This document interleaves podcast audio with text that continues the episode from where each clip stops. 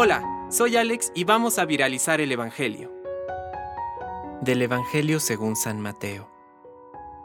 Jesús propuso a la gente otra parábola.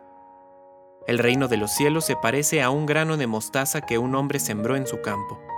En realidad, esta es la más pequeña de las semillas, pero cuando crece es la más grande de las hortalizas y se convierte en un arbusto, de tal manera que los pájaros del cielo van a cobijarse en sus ramas. Después les dijo esta otra parábola. El reino de los cielos se parece a un poco de levadura que una mujer mezcla con gran cantidad de harina, hasta que fermenta toda la masa.